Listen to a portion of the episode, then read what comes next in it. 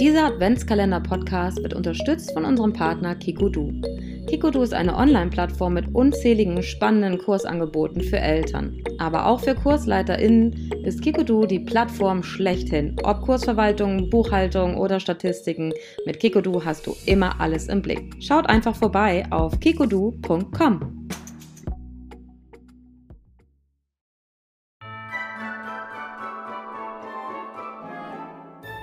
Hallo und herzlich willkommen. Heute ist äh, quasi das letzte Türchen unseres Adventskalenders, die 24. Und ähm, ich freue mich total, dass ich Alu heute begrüßen kann. Alu äh, kommt nicht von Aluhut, ne? das ist ganz schlimm wahrscheinlich im Moment, aber alle, alle sollten eigentlich dich kennen.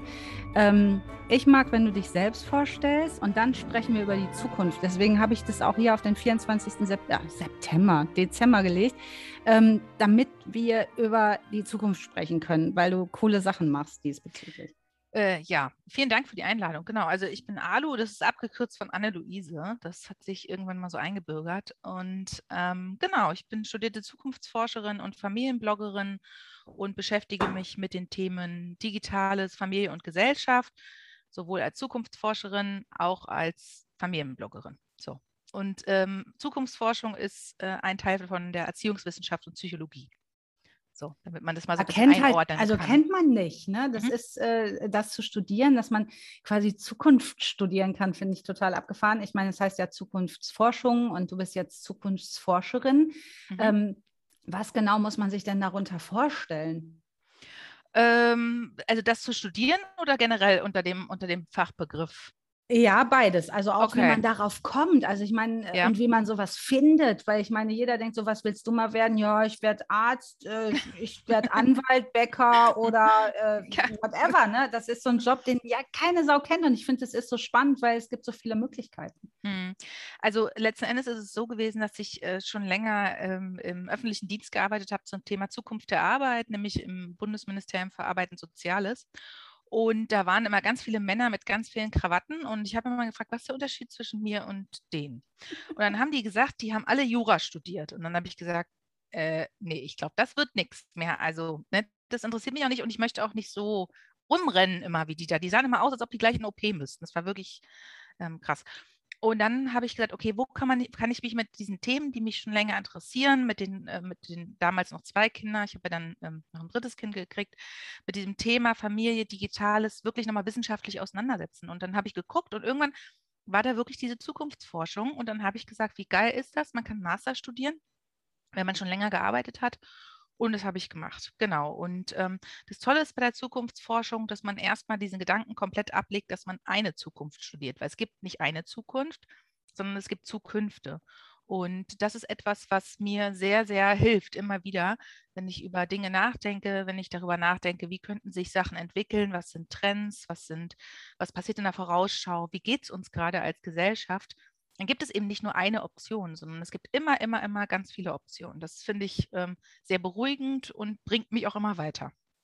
Also alleine das ist ja schon so ein Gedanke, den man ähm, ja jetzt auch nicht unbedingt an jeder Ecke liest und äh, der direkt bei mir auch so ein ganz wohliges Gefühl mhm. auslöst. Mhm. Ähm, nämlich, es ist nicht alles in Stein gemeißelt und wir wissen ja alle, wir wissen sowieso nicht, was nächste Woche ist. Und das wird einem jetzt gerade sehr bewusst. Ich hatte ein ganz spannendes Gespräch mit der Ute Voss, die sich mit Frauen und Vermögen auseinandersetzt und die gesagt hat, dass gerade durch diese Corona-Zeit plötzlich ganz viele angefangen haben, sich damit so auseinanderzusetzen, dass es endlich ist was ist denn mit der Zukunft? Ne? Also die plötzlich ihre Sachen regeln, sowas wie Testamente, Patientenverfügungen. Mhm. Ich könnte ja wirklich sterben. Was passiert dann? Äh, ist jetzt vielleicht nicht die schönste Zukunftsmelodie, aber es ist eine Möglichkeit. Und alleine dieses, diese Gedanken mal zu fassen und nicht so in den Tag hineinzuleben. Und du, du hast es ja quasi dann dich äh, richtig wissenschaftlich damit mhm. ja dann auch auseinandergesetzt. Hast du deine Masterarbeit quasi geschrieben über was?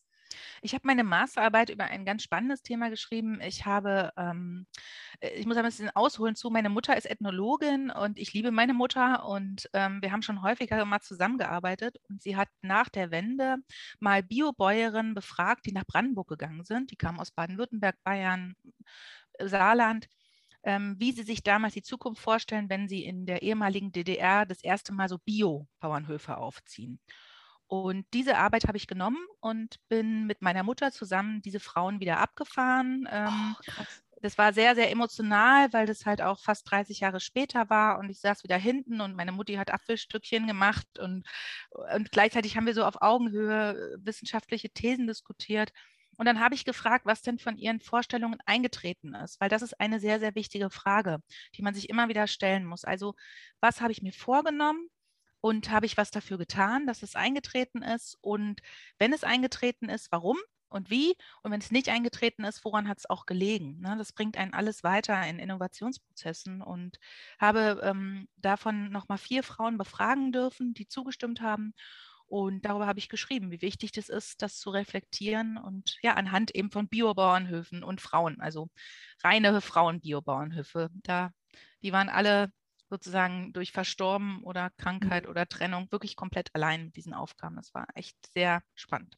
Was für ein Geschenk auch, dass deine Mutter quasi äh, deine Masterarbeit äh, da den Grundstein gelegt hat. Ja. Das finde ich ganz, ganz toll. Ja, oh. das war auch wirklich sehr, sehr äh, toll und sehr emotional. Und das ist wirklich etwas, was ähm, einem auch bleibt. Ne? Also dieses Wissen darum, das ist echt schön.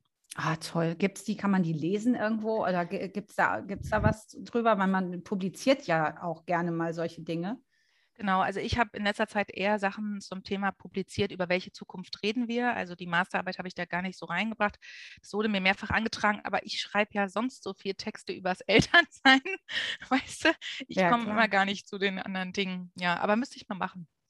Ich frage mich ja sowieso, äh, das frage ich mich bei vielen Menschen, aber bei dir, dich habe ich ganz oft in meiner Timeline, du poppst da ganz oft auf und auch mit Stories und so und, und du bloggst und du bist so 24-7 gefühlt irgendwie in, äh, in Action. Ist das wirklich so oder ist das alles irgendwie, du hast, ich habe das Gefühl, du lässt einen wirklich so komplett teilhaben, ähm, mhm. aber es wirkt immer so entspannt. Ja, also ich muss sagen, ähm, ich habe mich dazu einfach diszipliniert, verschiedene Sachen an verschiedenen Punkten zu machen. Also ich bin jetzt nicht die, ähm, die sozusagen die ganze Zeit das Handy anhat, da habe ich auch gar keinen Bock drauf, ähm, sondern ich mache morgens mal was am Handy, dann lasse ich den ganzen Tag das Handy aus, weil ich bin ja auch angestellt in meinem Beruf äh, sozusagen, da möchte ich da den Fokus haben und dann passieren viele Dinge wie äh, zukunftsforscherin.de oder Blog Familia passiert alles ab 20 Uhr, so sage ich das mal. Wenn die Leute mich überfragen, machst du das, sage ich mal, zwischen 20 und 24 Uhr ist so meine Freizeit. Und so wie andere Leute eben andere Hobbys haben, für mich ist es eben wichtig, dann schreiben zu können oder ähm, aktiv zu sein. Das sind so meine Zeiten. Ja, krass. Also, ne, wenn, wie du gerade sagtest, so von 20 bis äh, 24 Uhr, das ist ja das, wo andere dann irgendwie echt geschafft vom Tag die Füße hochlegen. Und wie schön, wenn du sagst, es ist dein Hobby, weil dann ist so, oh, jetzt darf ich, ist ja eher was anderes als, oh, jetzt muss ich auch noch Texte schreiben. Ja. Und das wirkt natürlich auch dann anders. Ne? Ich, ist ja schon, also ist ja ein Geschenk, wenn man das so hat. Und ähm, du hast ja mehrere Blogs. Du bloggst ja auch mit deinem Mann und große Köpfe wird wahrscheinlich auch dem einen oder anderen Begriff sein. Ähm, ähm, und ihr habt ein Haus gebaut und hast da auch irgendwie, das ist ja auch eine Rubrik da sozusagen, das wurde mir dann auch immer angezeigt, war ich sehr neidisch, ehrlich gesagt. Ich bin ja vom Grundberuf her Architektin und habe dann immer gedacht, so, ich möchte auch mal ein Haus bauen, aber ich wohne in Hamburg und ich kann hier nicht wegziehen aus meinem Viertel, weil wir Patchwork leben und die Kinder in der Nähe ihres Vaters bleiben sollen. Und wenn du hier nicht Millionärin bist, dann hast du einfach verkackt. Und ich würde so gern rausziehen und auch so Sachen machen und deswegen aber ich äh, sehr gönnend neidisch, ehrlich gesagt, weil ich finde es total cool, so ein Projekt als Familie irgendwie so zu stemmen, wie ihr es scheinbar gemacht habt. Habt ihr auch Streit gehabt in der Zeit? Weil Hausbau ist doch totale Familienkrise eigentlich voraus. Ja, also ja. Hausbau ist vergleichbar mit Tod oder Geburt eines Kindes, also in den Einschnitten. Ne? Also das sagt man so und ich glaube, dass das auch stimmt, muss ich echt ja, sagen.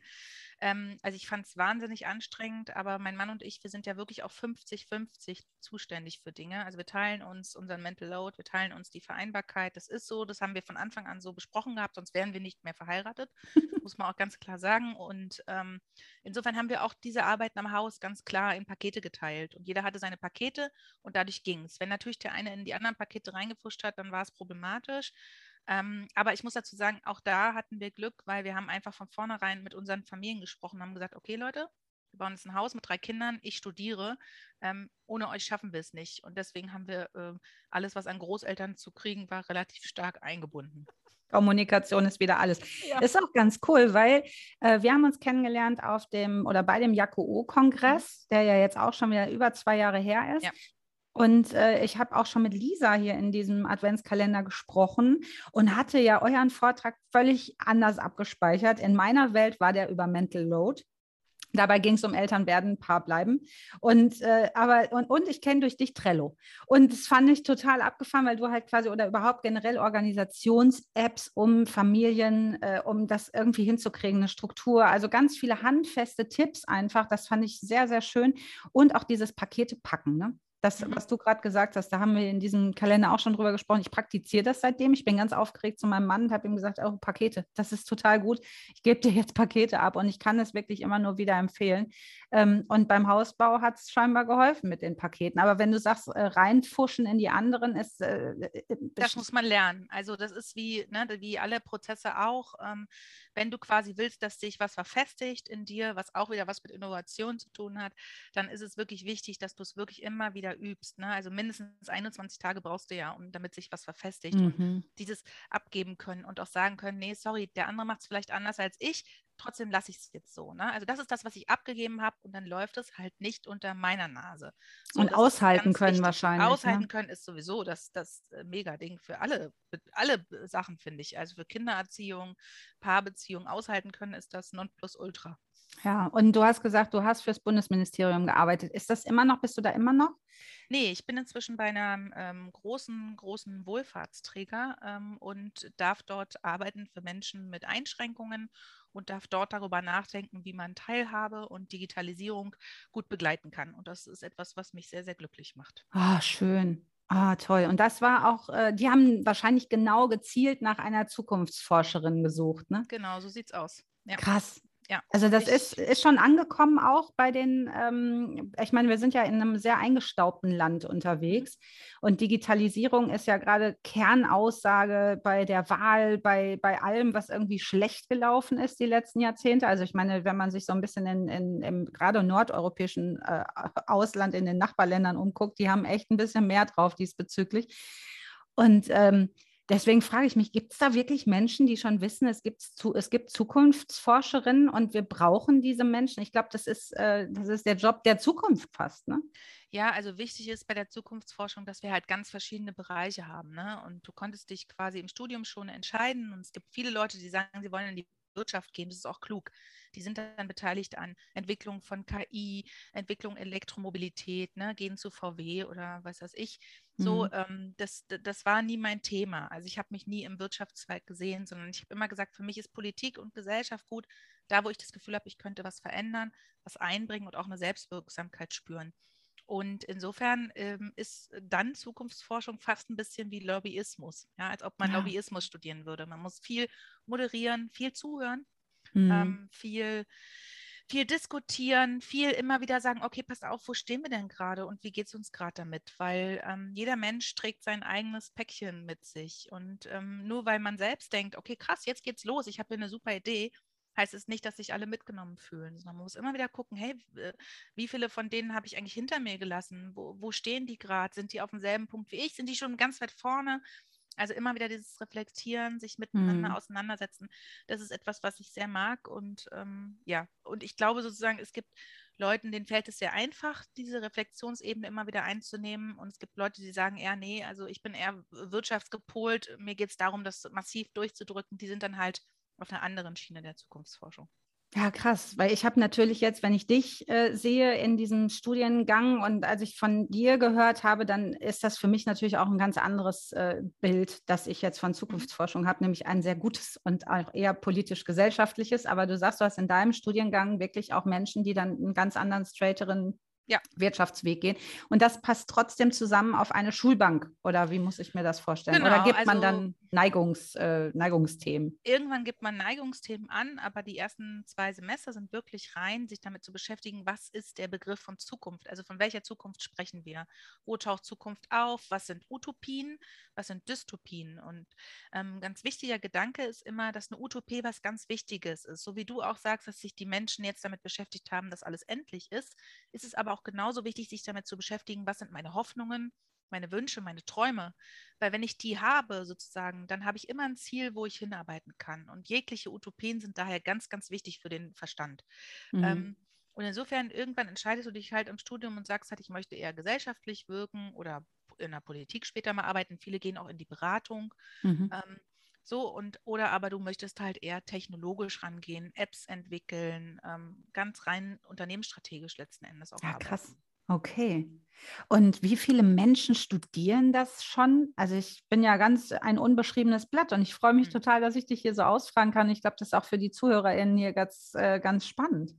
Also ähm, generell gibt es den Studiengang jetzt seit über zehn Jahren und im Schnitt sind, waren wir im Studiengang zu 30 Personen, von denen dann aber nicht alle abschließen, sondern mhm. man muss sagen, dass äh, Zukunftsforschung ein sehr anstrengendes Studienfach ist, weil man sich ständig mit sich selbst auseinandersetzt. Also du quasi, du kannst nicht so tun, als ob du dich nicht mit dir selbst beschäftigen würdest. Und mhm. dadurch gibt es viele, die entweder ihre Jobs kündigen, so wie ich das gemacht habe. Ich habe dann auch gesagt, das waren jetzt genug Jahre im öffentlichen Dienst, jetzt muss was anderes her, das möchte ich nicht mehr machen. Ja. Ähm, und und habe dann meinen unbefristeten Job im öffentlichen Dienst gekündigt und meine Eltern ein bisschen geschockt. Ähm, kind, was machst du da? Das ist doch der, die sichere Basis. Ja, ähm, und dann gibt es aber auch viele, die sagen, okay, sie wollen was ganz anderes machen oder ihnen hat der Studiengang gezeigt, dass sie nochmal ins Ausland müssen oder also das ist, das ist wirklich, wirklich anstrengend auch, auch emotional und sozial anstrengend. Man liest sehr viel philosophische Texte, man unterhält sich viel permanent mit anderen Menschen. Und insofern muss ich sagen, äh, ja, es ist einfach nicht ohne so. Und mhm. gleichzeitig ist es total erfüllend, weil man halt sein, klingt total blöd, ne? Aber so, so seine Sichtweise verändern kann. Und das ist total gut, weil wir leben ja einfach in einer sehr komplexen Welt. Und ähm, ich war die einzige dort mit Kindern, die das studiert hat in meinem Jahrgang. Da war keine andere Frau mit Kindern. Und für mich ist sozusagen in dieser komplexen Welt immer wichtig, dass diese kleinste gemeinsame Zelle, also wir als Familie, gut funktioniert. Und ähm, wenn dann der Job wegbricht und, und eine Pandemie kommt und alles bricht so zusammen, dann musst du irgendwie gucken, wie kriegst du das geordnet. Und das hat mir sehr dabei geholfen, nochmal zu gucken, okay, was will ich eigentlich auch für uns als Familie? Das ähm, fand ich sehr gut und habe dann auch gewusst, okay, ich will meinen Blog schreiben und ich will arbeiten mit Menschen, äh, aber also eher für Menschen als mit Menschen und ich will ähm, irgendwie gucken, dass wir unsere Texte mal publizieren. Also all solche Sachen. Das hat mich so ein bisschen geordnet. Das war sehr gut. Ich denke auch gerade, es ist bestimmt voll die Bereicherung gewesen, dich dabei zu haben als Familienmanagerin. Äh, ne, das, und ich glaube, gerade als, als Mutter oder als ähm, Eltern ist es schon so, dass man sich mit dem Thema Zukunft ja auch noch mal ganz anders befasst als Kinderlose. Und ähm, ja, die haben bestimmt alle Glück gehabt, dass du noch mal mit deiner Sichtweise auf die Dinge da womöglich auch mal erden konntest. Manchmal ist es aber auch was, was einen unfreier macht, bestimmt, oder? Absolut, ja. Aber ich muss dir sagen, dass es natürlich ein großes Problem ist. Also wer macht unsere Zukunft? Unsere Zukunft ist derzeit sehr männlich, von äh, männlichen Menschen gemacht, jenseits der 60. Ähm, die wenig divers aufgestellt sind. Ne? Also sind nicht heterogen aufgestellt. Und ähm, das, was wir für unsere Zukunft brauchen, ist aber eine ganz diverse Ansicht. Ne? Also wir brauchen, alles ist möglich so. Jeder kann Zukunft gestalten. Und deswegen sozusagen äh, war es auch nicht immer problemlos, weil ich auch gesagt habe, sorry, das ist eine Zukunft, die ist für Frauen und für Menschen mit Kindern überhaupt nicht brauchbar, die Szenarien, über die wir sprechen. Also da werden die nicht mitgedacht. Und dieses eben immer wieder daran erinnern, okay, wer wird mitgedacht? Wer bestimmt oder ja. schreitet unsere Zukunft? Das ist, glaube ich, ähm, klingt total blöd, weil man immer diesen Job hatte, auch immer wieder zu sagen, äh, sorry, nee, da fühle ich mich nicht abgebildet. Wessen Gesellschaft soll das abbilden? Ähm, Querulant in ja. der Runde. Ne? Ja, aber voll gut. Ich meine, das meine ich eben damit. Die haben bestimmt total profitiert, auch wenn es in dem Moment vielleicht auch anstrengend war. Aber darum geht es ja in dem Studiengang scheinbar, so wie du es berichtet hast. Finde ich total gut. Wie viele Männer, wie viele Frauen? Äh, das wird immer relativ gut. Du musst eine Aufnahmeprüfung machen. Da gucken die immer, dass es so pari-pari ist am Anfang. Okay. Aber wie gesagt, am Ende dann nicht mehr. Ja, okay. Ach, super spannend. Auch dieses, äh, was du gerade sagst, was wer, divers und Diversität und wir müssen gucken, äh, wer, was ist denn unsere Zukunft? Weil ich meine, Entschuldigung, da sind wir ganz schnell beim Schulsystem. Unsere Kinder werden hier gerade mit einem Schulsystem von äh, Kaiser Bismarcks Zeiten sozusagen auf Berufe vorbereitet, die es bald nicht mehr geben die wird. nicht mehr, genau so oh, sieht es aus. Gruselig. Ja. Und wie muss das sein, wenn man sich damit auseinandersetzt? Da schlägt man doch abends immer die Hände über den Kopf zusammen und denkt sich, ach du Scheiße, was, was tun wir unseren Kindern eigentlich gerade an auch, ne? Ja, du, du kannst auf jeden Fall danach nochmal ganz klar freier darüber entscheiden, welchen Weg du gehst, ne? Also ja. auch schulisch gesehen. Und wir haben ja drei sehr unterschiedliche Kinder, die drei unterschiedliche Schulsysteme äh, besuchen bzw. besuchen werden. Unsere Jüngste kommt dieses Jahr, äh, nächstes Jahr in die Schule und dann ist es quasi, die sind halt auf unterschiedlichen Schulwegen, während die sich alle befinden. Und weil es nicht zu ihnen passt, es gibt nicht eine Gießkanne für alle, sondern jedes Kind ist unterschiedlich. Absolut. Ist halt nur schwierig für jeden abzubilden. Ne? Also ein Hoch auf äh, die Großstadtstruktur dann in dem Zusammenhang, Absolut. dass man da einfach diese Möglichkeiten hat, wenn man irgendwo am Land sitzt, da gibt es drei Schulen und da muss der hin. Da ist dann eher der Job von uns Eltern, das dann aufzufangen und einfach ganz viel zu lesen. Wie kann ich meinem Kind gut tun, wenn es einfach in diese Regelschule muss mit Ampelsystemen und oh, bei der Lehrerin werde ich immer runtergesetzt und äh, wenn wir da nicht äh, so und so spuren, dann passiert das und das. Also immer so viel mit Druck und viel mit und Erpressung und so. Also ich habe einen ähm, meine kleine Tochter geht auf so eine ganz normale, herkömmliche Grundschule, ähm, wo uns beim ersten Abend, der, bevor es eigentlich losging, direkt die Ampel vorgestellt wurde. Und ich dachte, ey, was, was ist hier los, Leute? Und dann ist es eben, ich kann die nicht abschaffen. Alle anderen Eltern oder viele haben die gefeiert. Ich denke, was ist mit euch los? Und dann muss man gucken, wie man es dann zu Hause hinkriegt. Ne? Aber mhm. wie schön, dass ihr da die Möglichkeit habt, eure Kinder auf verschiedene Schulsysteme auch schicken zu können. Das ist nur immer für die HörerInnen sozusagen dann ja auch immer so, oh, na toll. Ja, ja, genau. Also man muss aber auch dazu sagen, ne, die sind deshalb auf verschiedenen Schulsystemen, einfach weil wir zwischendurch nochmal umgezogen sind. Mhm. Und wir hatten einfach das Glück, dass unsere Große auf einer staatlichen Montessori-Grundschule war. Mhm. Und es war einfach, da hatten wir einfach Schwein, die war die Straße runter. Es war unsere Einzugsschule. Und als unser Sohn eingeschult worden ist, muss man sagen, der geht auf eine Förderschule, der hat eine Schwerbehinderung, ist nochmal ganz anders. Das ist sehr geborgen. Das sind sechs Kinder in einer Klasse. Ach, da ist Digitalisierung gar kein Thema mehr. Die haben einfach aus Inklusionssicht komplett eine Ausstattung. Ähm, die haben aber auch andere Strukturen. Ne? Also da ist auch ein Ampelsystem und so weiter. Aber für diese sechs Kinder brauchst du das auch, weil ich glaube, sonst würde die Lehrerin da gar keinen Stoff irgendwie unterbringen können. ähm, mhm. Und, und, und unsere Jüngste jetzt wird das erste Mal auf eine Regelschule gehen. Und da muss ich sagen, da bin ich sehr gespannt, weil bei der Schulanmeldung haben sie mich gefragt, ob ich eine äh, heterogene oder homogene Klasse haben will. Und dann habe ich gesagt, wie, ich darf das entscheiden?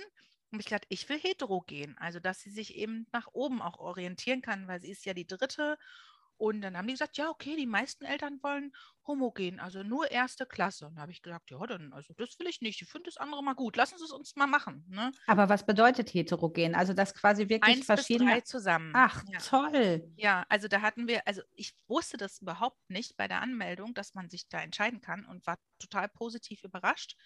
Ähm, und jetzt werden wir sehen, was passiert. Cool. Also pff, ich finde ja sowieso alles, was anders ist, erstmal ganz okay. Also ne, in, im Positiven bitte. Also ja. nicht jetzt irgendwie, ja, wir haben jetzt wieder Strafen eingeführt, das natürlich nicht, aber allein mal wieder äh, irgendwie auch, ach komm, dann sind wir schnell bei Schule und bleiben da hängen, weil es einfach wirklich ein Thema ist. Da kann man sich ja auch stundenlang drüber auslassen. Ähm, aber Zukunftsforschung, wir gehen wieder zurück, weil ich das total spannend finde. Ähm, Du hast gesagt, du bist ja jetzt quasi äh, angestellt bei einem, bei einer großen, bei einem großen, sind die, sind deine Eltern jetzt dann doch auch wieder okay damit? Oder? Ja, meine Eltern sind ganz zufrieden. ja. Ja, weil es ja schon mich auch immer meine Eltern, da mache ich mir keine so. Das hörte sich, und ich glaube, das merkt man auch vom Typ, ob das, äh, ne, also wie, wie, man so als Mensch irgendwie in die Welt hinausstrahlt, dass man da schon irgendwie auch so groß wurde, dass man das darf. Ne? Ähm, aber diese, äh, dieser Job jetzt ist jetzt quasi den ganzen Tag beschäftigst du dich mit was? Also was ist dein Job da ähm, jetzt? Also mein Job ist da wirklich zu gucken, wer braucht was. Das ist eine sehr große Organisation, ähm, fast 4000 Angestellte und du musst halt gucken, nur weil wir sagen, Digitalisierung muss jetzt sein und muss kommen, heißt es nicht, dass sie für alle passen muss. Und man muss mhm. erstmal gucken, okay, welche Digitalisierung passt für wen? Wo brauchen wir wirklich Digitalisierung? Wo ist auch der Mensch?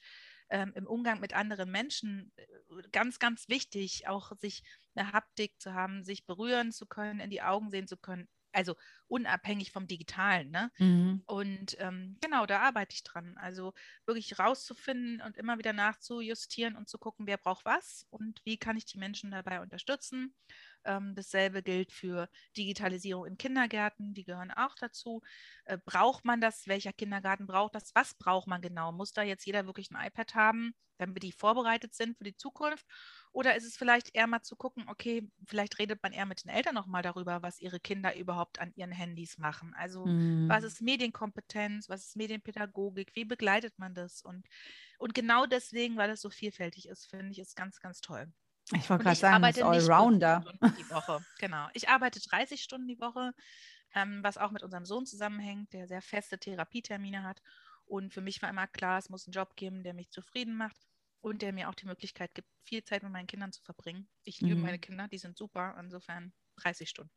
Toll. Und dann ja aber nebenbei ja quasi noch eine, die Selbstständigkeit, weil du ja. bist ja auch quasi jemand, der auf Bühnen steht, referierst. Du bist auch bei der Republika schon gewesen. Ne? Das, das sind so ähm, immer wieder Events, wo man dich, äh, wo man dich auch live erleben kann. Und äh, Publikationen hast du gerade genannt. Also du, du, bist ja umtriebig und machst ja nicht nur 30 Stunden, sondern das ist ja quasi das, das wo, wo man eben sagt, ja, okay, das ist ähm, der Job.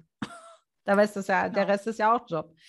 Genau, ich habe halt einfach Glück, ne? Also ich kann die Themen, die mich wirklich interessieren, einfach super miteinander verbinden. Und wenn ich was lese auf der Arbeit und eine Studie lese zu Kompetenzen von Kindern, dann kann ich mir anderweitig eine Notiz machen und denken, wie geil, das kann ich mitnehmen für die nächste Publikation, für den nächsten Vortrag und das gleich einbinden. Ja. Und da habe ich einfach Glück gehabt, das muss man so sagen. Und ich weiß es auch sehr zu schätzen. Also das ist etwas, was mich persönlich sehr zufrieden macht.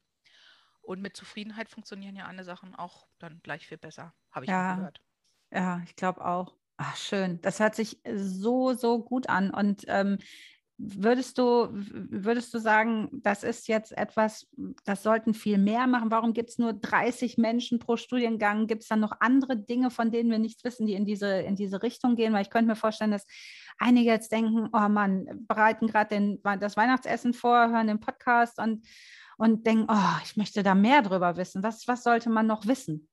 Also auf jeden Fall lohnt es sich, Zukunftsforschung zu studieren. Und wenn man sich mit dem Thema beschäftigen will, dann kann ich auch empfehlen, wir haben letztes Jahr eine Plattform gebaut, ähm, nur Frauen aus dem Studiengang, also zusammen. Die heißt zukunftsforscherin.de und da geht es nur darum, dass Frauen über ihre Zukünfte sprechen. Da sind wir gerade dabei zu überlegen, wie kann man das noch diverser und offener gestalten. Mhm. Und wenn man als Frau und Mutter ähm, oder Vater sagt, hey, das ist ein Thema, was mich interessiert, ich glaube, jeder, jede Diversität, jeder andere Blick darauf ist ein ganz wichtiger Blick. Und das Tolle ist am Studiengang, dass man den auch größtenteils inzwischen online belegen kann. Ähm, war bei mir noch nicht nötig. Ich weiß aber inzwischen von den anderen, dass es natürlich geht. Ähm, und ich, also ich kann es nur empfehlen. Es ist aber auch wirklich auch etwas, wo, wo man bereit sein muss, sich mit sich selbst auseinanderzusetzen. Und wenn man die Kraft dafür gerade nicht hat, dann ist es vielleicht nicht das Richtige, weil es strengt einen sehr an. Ich habe damals angefangen, als unsere kleine Tochter gerade ein Jahr alt war und ähm, hatte da noch kein Kita, hatte noch gar nichts und habe die immer mitgenommen in die Vorlesungen und ich glaube, die ersten drei, vier Monate habe ich quasi nicht so viel mitgeschnitten, weil ich eher gestillt habe oder das Baby äh, mhm. umhergetragen habe. Und danach habe ich gesagt, okay, jetzt müssen wir es irgendwie anders organisieren, weil ich das Gefühl habe, ich möchte lernen und also mhm. also diesen Impuls zu haben, das ist, glaube ich, ganz wichtig. Ich ah, will was lernen.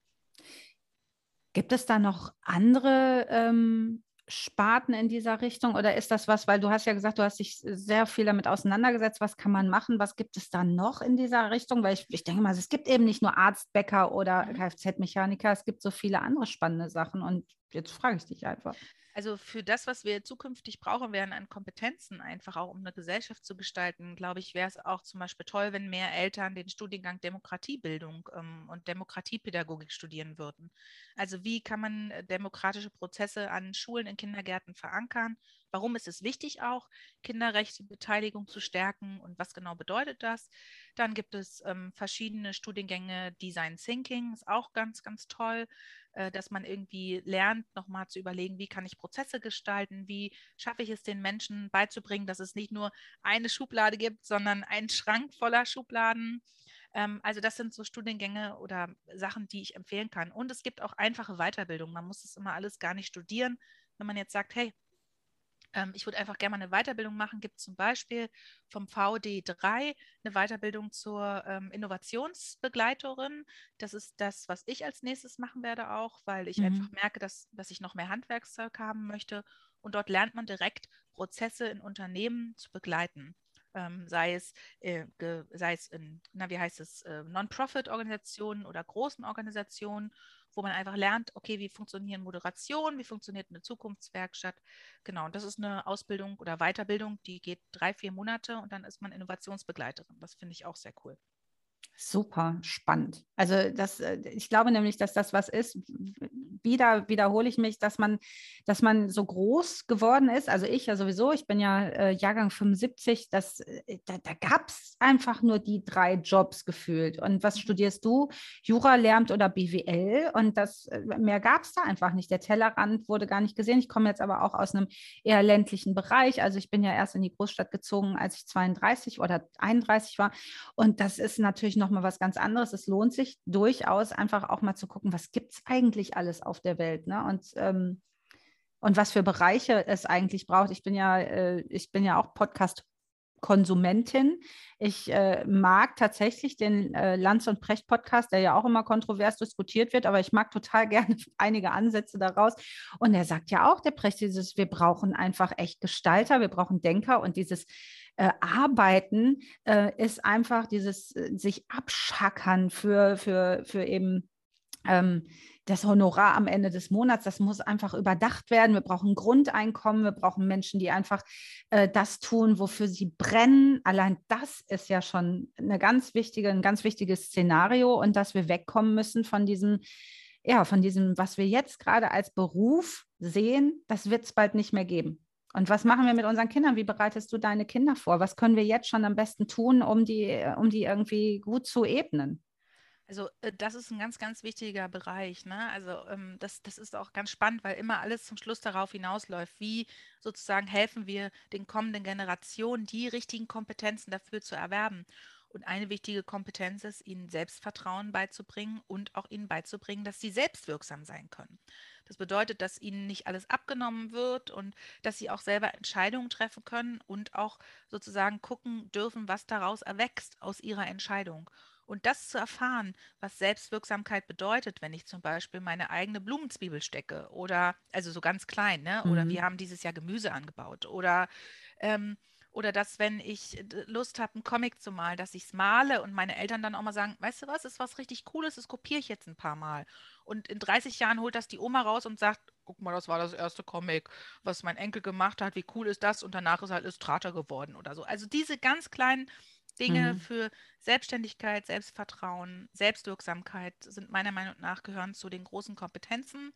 Und darunter ordnen sich dann Medienkompetenz, Entscheidungskompetenz, diese ganzen Dinge, die ganz wichtig sind, damit du deinen Kindern auch beibringst, ähm, dass sie entscheiden können, was Mist im Internet ist und was Fake News sind und was die äh, Nachrichten sind und ne, also da auch kritisch mit umgehen können. Und ja. darauf läuft immer alles, alles hinaus. Deswegen ist eben auch Zukunftsforschung bei der Erziehungswissenschaft und Psychologie angesiedelt. Ist ja auch total richtig. Ähm, ich, ich erwische mich nur gerade im Moment äh, sehr damit, dass ich ähm, natürlich, wie so äh, typisch Eltern das ja auch gerne mal machen, dieses, oh, habe ich das eigentlich richtig gemacht? Ich habe ja hier versucht, wirklich ähm, den Kindern medientechnisch erstmal alles offen zu lassen, sie ähm, frei auch entscheiden zu lassen, wie viel sie konsumieren und so. Und ähm, meine Große ist jetzt 13, also auch so richtig in der Pubertät. Und äh, die ist mit ihrem Handy quasi verwachsen. Und dafür, äh, das ist wirklich auch aushalten wieder, dieses TikTok und äh, Roblox und whatever sie da in den letzten Wochen und Monaten begleitet haben oder Jahre jetzt schon. Ähm, dass ich manchmal denke, oh, die liest nicht. Für mich ist das ganz schlimm. Ich bin so eine Leseratte, gib mir ein Buch ja. und ich versch verschlinge es und fresse es auf und, und, und lese es nochmal. Und, und beide Kinder lesen nicht, sondern beide sind immer nur mit diesen digitalen Medien unterwegs. Andererseits stehe ich hier und denke mir so, ja, ich würde auch gerne Story schneiden können und Untertitel drunter machen. Und meine Tochter steht neben mir und macht so Moves mit dem Handy und zeigt mir mal eben kurz, wie ich, wie TikTok funktioniert, wie whatever. Also die, die können einfach Dinge, von denen ich denke, ja, aber vielleicht ist es auch gar nicht so schlecht, wenn die das können, weil sie werden es vielleicht bald brauchen. Und würde ich sie jetzt da beschränken und zum Lesen zwingen, und sie werden aber einfach später eben keine Bücher brauchen. Ich, ich, ich frage mich immer, was mache ich richtig? Also was ist richtig, was ist falsch? Ich biete alles an. Sie ähm, werden hier sowieso das, was du gerade sagtest, Selbstwert, Selbstständigkeit und so wird natürlich hier ganz groß geschrieben. Trotzdem ist immer so eine Angst da. Oh, ist das jetzt gut? Sollte ich Medienzeiten einräumen und sagen, so, jetzt aber ist aber mal gut, hier ist das Buch. Ich versuche es ja immer wieder, es werden immer Bücher verschenkt und die verschimmeln dann in irgendeiner Ecke, bis ich es lese. Weißt du, also ich mache mir darüber ja auch viel Gedanken. Ich bin ja gelernte Buchhändlerin, bevor ich studiert habe. Und ähm, ich liebe Bücher und meine große Tochter sozusagen liest nur noch Mangas. Ähm, und mein mittlerer Sohn hat eine schwere LRS, was für ihn Bücher wirklich zu Horrorszenarien macht, wenn ich ihm welche gebe. Ähm, und ich merke aber, dass wir ganz viel voneinander lernen können. Genau was du gerade gesagt hast. Also meine Tochter, da ist es inzwischen so, dass ich ähm, auch mal zu ihr gehe und sage, weißt du, ich habe dich heute gar nicht gesehen. So, du warst irgendwie nur oben am Handy. Ist ja total toll, dass du mit allen Menschen sprichst, aber wäre auch schön, wenn du mal wieder mit mir sprechen würdest. Und dann sagt sie, ja, nee, hast recht so. Und dann frage ich sie auch, also ich frage sie auch um ihre Kompetenzen. Also siehe TikTok-Videos schneiden, siehe Fotos machen, siehe Illustrationen. Meine Tochter illustriert sehr gerne Dinge. Die hat unseren Header von Große Köpfe auch gemacht, macht immer unsere Weihnachtskarten. Ähm, und bitte, bitte sie da um Hilfe und ähm, fordere da ihre Kompetenzen ein. Und, und das ist richtig cool. Und gestern habe ich was mit meinem Sohn gemacht. Da habe ich gesagt, weißt du was, ich hätte gerne digitale Weihnachtskarte dieses Jahr. Ich habe keine Ahnung, wie das funktioniert. Hat er gesagt, ich weiß das, das haben wir in der Schule gelernt und hat sich hingesetzt und mit Scratch so eine digitale Weihnachtskarte gemacht. Ach, die entspricht vielleicht nicht meinen Ansprüchen, die ich an eine digitale Weihnachtskarte gehabt hätte. Aber völlig egal. Er hat es ganz, ganz allein gemacht. Und es steht auch nicht frohe Weihnachten, sondern frohes Weihnachten. Völlig scheißegal. Die Karte ist trotzdem cool, weil er sie gemacht hat. Und dieses voneinander lernen so und eben sie auch spüren lassen, dass sie das selber können und ich da auch stehe und sage, ganz ehrlich, ich weiß nicht, wie das geht. Das finde ich ziemlich cool. Ja, tatsächlich. Also sie hat es auch sehr gefeiert, dass sie mich hier jetzt zum TikTok-Star machen wollte. ähm, mir fehlt dann sehr einfach gut. nur diese Zeit. Ja, ich habe auch richtig Bock. Ich meine, ich denke die ganze Zeit, ich habe die Inhalte, die kann ich dir weg mich nachts um drei. Ich erzähle dir alles, was du wissen musst zu meinen Themen mhm. und äh, bin dann nebenbei noch im Schlaf eine Wickelkreuz trage und ich könnte TikTok-mäßig so viel machen, aber ich denke immer so, oh, ich müsste mich vielleicht mehr disqual disqualifizieren, mehr, äh, mehr wirklich so selbst disziplinieren, da ist das Wort, äh, um auch wirklich mal solche Sachen zu machen. Ich mache ja. immer nur Sachen äh, spontan und dann fällt TikTok einfach runter. Es, aber ich weiß, sie kann es und sie hat es mir gezeigt und ich könnte es jetzt wahrscheinlich auch. Yeah. Ja, ja, aber es ist halt nicht mein Medium. Ich lese. Mit neue Zukunftskompetenz erworben. Ja, aber ich das? bin trotzdem, ich bin die alte Frau, die immer noch gerne liest. Ich bin auch nicht Instagram, ich bin immer noch Facebook und lese da einfach. das ist meine Tageszeitung. Und ich äh, brauche Nachrichten und ich brauche irgendwie Texte. Ich bin so ein Dinosaurier mit Texten. Aber ist ja auch was. Gutes. Ja, also ich glaube auch nicht, dass das Kulturgutbuch verschwinden wird, sondern es wird einfach einen anderen Stellenwert einnehmen. Also das äh, wird schon so sein. Wir wissen ja, jede Bewegung hat auch immer eine Gegenbewegung. Und insofern, glaube ich, musst du dir keine Sorgen um das Buch machen. Ah, nee, so richtig mache ich das auch nicht. Solange, solange es Menschen gibt wie dich und mich, wird es auch Bücher noch geben. Das ja. ist, äh, und ich, äh, ich sehe das ja auch bei Freundinnen meiner Töchter, die ja lesen. Ähm, mich macht es nur so traurig. Also mich macht es wirklich traurig und da muss ich mich einfach von verabschieden, ähm, weil ich glaube, es gibt einfach nichts Schöneres als Welten, die man sich durch Bücher erschließt und äh, die bleiben meinen Kindern einfach total verborgen, weil sie nicht lesen. Und das ist so schade. Ich denke immer, komm, zieh's mal durch, mach mal zwei, drei Bücher, einfach zieh's durch. Wie so Sport, auf, das man, auf den man keinen Bock hat. Muss ich mal gucken, ob ich das nochmal irgendwann hinkriege und vielleicht kommt dann der Knackpunkt. Aber ja, ich habe mal gelesen, ähm, ich glaube, Der Schatten des Windes oder so von Carlos Ruiz ja, davon. davon. Mhm. Und da stand auch drin, es gibt Menschen, zwei verschiedene Sorten von Menschen, die, die lesen und die, die nicht lesen. Und das, ich hätte so gern für meine Kinder gehabt, dass sie zu mir gehören, weil der Papa liest nicht und mein Mann liest auch nicht und ich bin die Einzige, die liest. Oh. Ja. Ja, ist ganz traurig. Ne? Und jetzt ist aber ja Weihnachten und ähm, ich werde dieses Jahr zu Weihnachten auf gar keinen Fall irgendein Buch an meine Kinder verschenken. Das äh, mache ich jetzt nicht, gerade jetzt nicht nach dem Gespräch. Ähm, gibt es was, wo du sagst, so, oh, das wäre jetzt noch was, was ich total gerne weitergeben möchte? Ich liebe ja so Aha-Effekte, irgendwas, äh, wo du sagst, das muss eigentlich jeder wissen, Haus raus. Also wichtig ist nochmal, sich den Gedanken ruhig mal zu machen, dass es nicht nur eine Zukunft gibt, sondern ganz viele verschiedene Zukünfte und dass jede Entscheidung, die ich treffe und auch wenn sie einem noch so schwer fällt, ähm, nicht unrevidierbar ist. Also Angst ist wirklich nie ein guter Berater für Entscheidungen. Das kann ich mal, das ist etwas, was man absolut festhalten muss. Und wenn man weiß, dass es immer wieder eine Option gibt und einen Ausweg gibt und eine Hoffnung gibt, also verschiedene Zukünfte gibt, dann lässt es sich ganz oft leichter durchs Leben laufen, weil man diese Momente der Verzweiflung, wo man denkt, es gibt nichts mehr oder habe ich alles falsch gemacht, ähm, hilft es immer wieder nochmal nachzuprüfen, okay, was, was könnte als nächstes passieren und wie sehen die Szenarien aus und was wäre das schlimmste und was wäre das schönste Szenario.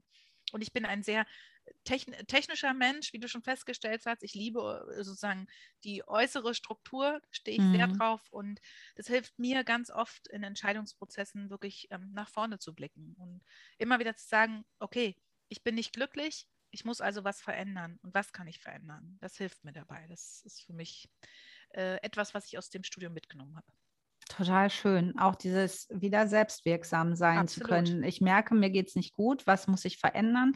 Und auch diese Angst davor, so ein bisschen zu verlieren, dass wenn man Dinge ändert, es gibt ja eigentlich nichts, was nicht danach dann trotzdem wieder anders werden kann, wenn man merkt, oh, war doch doof. Ne? Also es gibt ja auch dann immer wieder Szenarien. Ich glaube, viele denken immer nur, wenn ich das jetzt mache, dann ist, ach, du meine Güte. Und mhm. Ja, aber, aber der ja Möglichkeitsraum eh ist groß, ne? Und deswegen brauchen wir Utopien. Utopien sind meiner Meinung nach total wichtig, total wichtig für den eigenen Kopf und auch ganz wichtig für eine Gesellschaft. Und dazu gehört eben auch der Klimawandel, dazu gehören Kompetenzen bei Kindern, dazu gehören eine liebevolle Erziehung. All diese Dinge äh, sind ganz wichtig, damit wir auch darauf hinarbeiten, dass es eines Tages so sein wird. Ah, das finde ich ganz schön, weil ich habe ja ähm, genau das, was du sagst, das ist tatsächlich eine meiner Skills, würde ich ganz klar sagen, dieses so, setz mir einen Haufen Scheiße dahin. Ich finde da auch noch ein Klümpchen Gold drin, weil ich einfach immer denke, es ist wieder zu irgendwas gut und wer weiß und es wird sowieso alles toll und ich, ich liebe das Leben. Ich, ich bin einfach jemand, der so total optimistisch und fröhlich in, in, die, in die Welt geht und, und Utopien finde ich super. Also ich, ich denke immer so, ja, aber was ist denn jetzt, also wenn wir die ganze Zeit nur darüber nachdenken, nachdenken, was eigentlich alles schlimm läuft, dann ist doch vorbei. Und mhm. ich habe aber, mein Mann ist aber so. mein Mann ist tatsächlich so, dass er sich die ganze Zeit wirklich, der guckt auch eine Reportage nach der nächsten, eine Doku über, über und der ist so Tierfan und, und, und, und der ist so Fan von Lebewesen außer Menschen.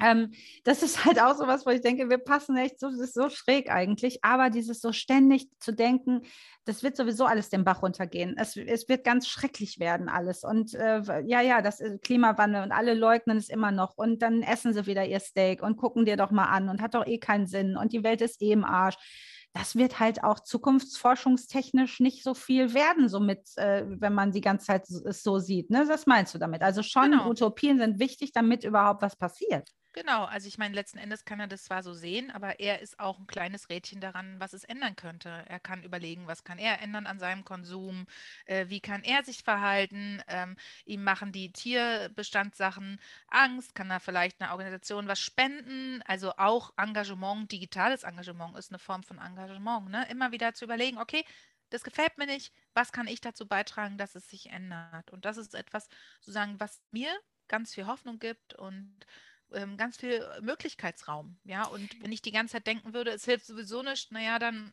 nee, dann lasse ich es ja so. Dann verharre ich in meinem Status quo. Das ist doch blöd. Ich will doch für meine Kinder eine gute Zukunft haben. Also muss ich auch dafür arbeiten. Ja, und wie wunderbar, da fällt mir direkt wieder Greta Thunberg ein, äh, weil das ist ein kleines Rädchen gewesen. Was hat dieses Mädchen auch, ne, natürlich, äh, was, was hat die bewirkt? Das ist irre. Und äh, ja, und dann denke ich mal, ja, guck doch mal.